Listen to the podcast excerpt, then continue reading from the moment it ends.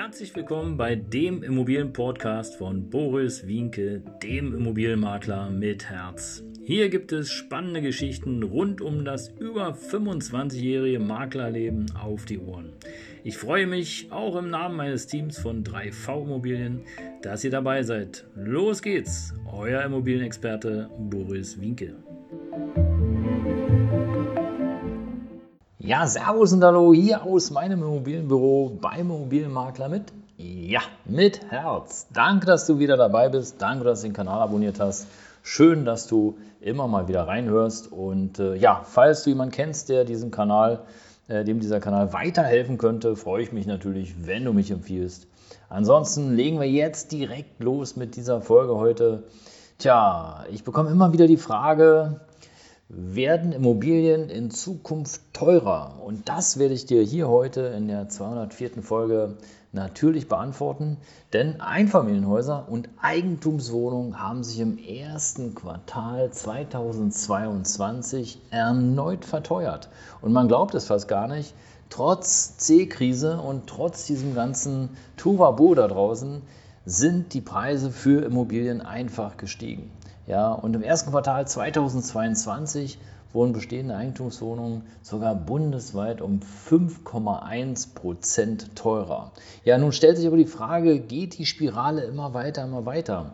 Und ich wage mal hier eine trockene Prognose. Ich glaube nicht. Die Verteuerungsrate aus meiner Sicht hängt insbesondere damit zusammen, dass wir ja Probleme haben, was die Lieferketten anbetrifft. Teilweise fehlt Holz, dann fehlt Metall, dann fehlt Beton, dann fehlt Stahl. Und wenn es kommt, wird es einfach teurer. Und ja, das muss natürlich auch den Immobilienpreis verteuern, weil alles äh, diese Dinge hängen natürlich auch zusammen mit, ja, mit dem Investment Immobilie. Und ist der Aufzug kaputt, fehlt ein Teil, bleibt der Aufzug stehen, kommen die Eigentümer nicht nach oben, und äh, im Grunde genommen ist es alles, alles eine besondere Herausforderung. Und wenn ich mir überlege, dass wir hier heute, heutzutage, heute, ähm, welchen Tag haben wir denn heute? Ja, wir haben heute Anfang Juni.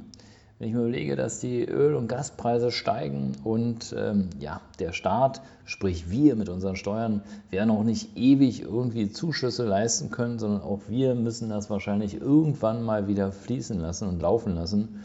Tja, und es kann durchaus sein, dass es dann irgendwann so weit ist, dass die Öl- und Gaspreise immens steigen. Weil, machen wir uns mal nichts vor, die, die sozusagen diese Energie liefern, die haben uns doch in der Hand. Was sollen wir machen? Wo ist die Lösung? Also du kannst höchstens noch zusehen, dass du irgendwie wo äh, per Sonnenenergie deine, äh, ja, deine Energiequelle sozusagen zusätzlich einkaufst oder deine Energie zusätzlich einkaufst. Aber ansonsten, wenn du noch einen Öltank hast, bist du halt von dem Öllieferanten abhängig. Wenn du noch, ein, äh, wenn du noch eine Gasheizung hast, bist du von, von den Gaswerken abhängig.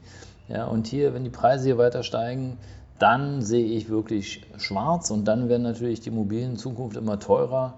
Und dann muss man auch wirklich bei Licht betrachtet sagen, dann kann es tatsächlich nochmal zu einer riesen Blase kommen, äh, dass eben einfach immer mehr Menschen pleite gehen, immer mehr Menschen insolvent gehen, äh, weil sie einfach die Immobilie nicht mehr bezahlen können. Und zwar egal, ob es jetzt zur Miete ist und äh, auch egal, ob es zum Kauf ist, egal, ob die Kredite noch zurückzuzahlen sind, alles hängt miteinander zusammen und dann wird der Ballon platzen wenn die Immobilien in Zukunft immer teurer werden. Und ich glaube einfach daran, es hängt ganz stark äh, davon ab, wie die ja, äh, Energiekosten sozusagen zu halten sind, wie natürlich auch die Materialkosten zu halten sind, weil äh, das sind so die beiden Positionen aus meiner Sicht, die das beeinflussen, dass hier wirklich aufzupassen ist.